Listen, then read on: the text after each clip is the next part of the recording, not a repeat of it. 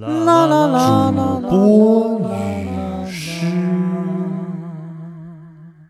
Hello Hello，大家好，欢迎收听主播与诗，我是傻播客，不止聊美国的主播傻傻。很荣幸啊，今天能够在咱们这个播客先生旗下的这档节目里啊，和大家分享一首我们每个人都耳熟能详的诗啊，对，就是唐李白的这首《将进酒》啊。我相信看了咱们这期标题的朋友们呢，哎呀，可能会难免要有一个疑问了，说，哎，你看看别人主播人家选的诗是吧？你再看你这个啊，这不搁小时候语文课本里头的吗？你就说吧，你是不是没有文化？嗯，哎，算是被你给说对了。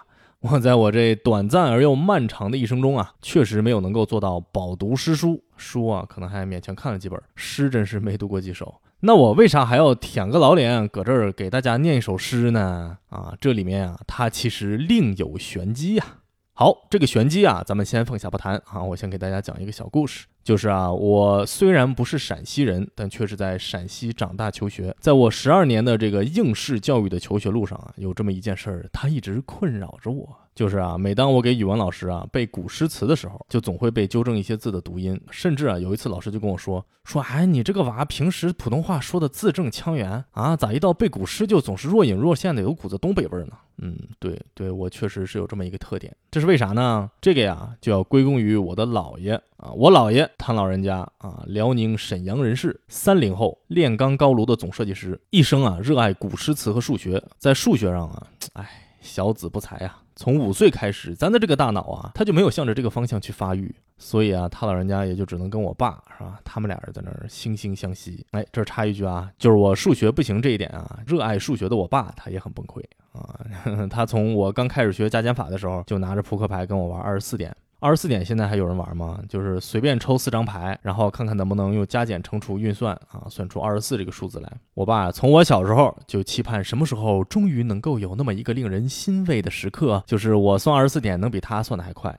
哎，很可惜啊，这一天直到现在都还没有来临。嗯，不过好在我小时候记性还行啊，所以我姥爷呢就在古诗词上头给我下狠功夫，把自己烂熟于心的几百也吧上千首唐诗宋词啊。天天呢就在我耳边上念叨，而我呢，哎也还算争气啊，听得多了呢，竟然十首里头也能记住个八首九首的。但是问题来了，在这一切发生的时候，我都还不认字儿呢啊！所以这些诗词里到底讲的什么内容？哎呀，根本就是完全的不知所云呐！能够记住，纯粹靠的是发音记忆法。对，没错，全靠发音呐。所以我在上学之后呢，我就发现，哎，怎么学校里学的这些诗词念起来都那么的顺口，但是却又总感觉哪儿又有些些许微妙的不同啊！就连这首《将进酒》也是如此。要知道，这可已经是高中才学到的课文了啊！可见我脑子里我姥爷他老人家亲传的这套东北诗词啊，它有多么的深入人心，它没入骨髓。今年的早些时候，我姥爷在睡梦中安然长逝。而在我脑子里啊，仍然有东北味儿在隐隐飘香的这首《将进酒》，就成了我对他老人家为数不多的重要记忆。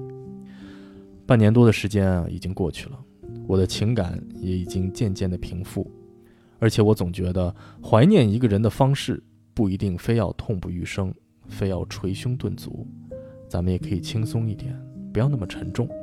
所以呢，一说到要录制主播与诗。我就立刻想到了这首诗，觉得可以借这个机会和大家分享一下这首原汁原味的东北诗词，也顺便给大家讲一个发生在我和姥爷之间的有那么一点有趣的小故事。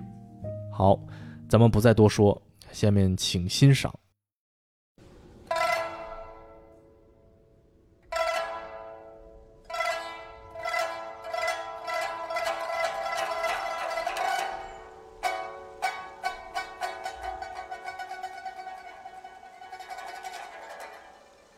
将进酒》，唐·李白。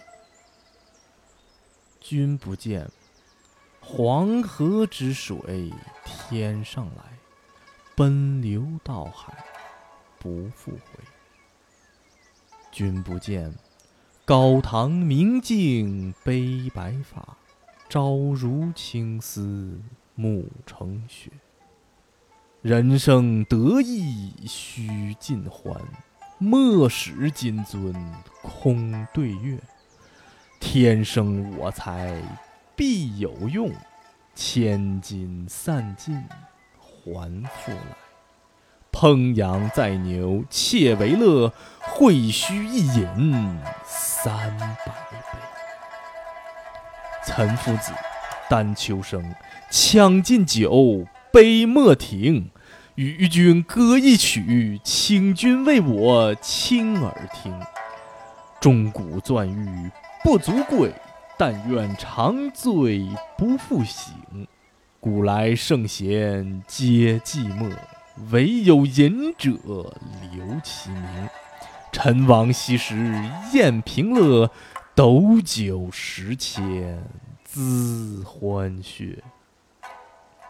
主人何为言少钱？径须古曲对君酌。五花马，千金裘，呼儿将出换美酒，与尔同销万古。愁。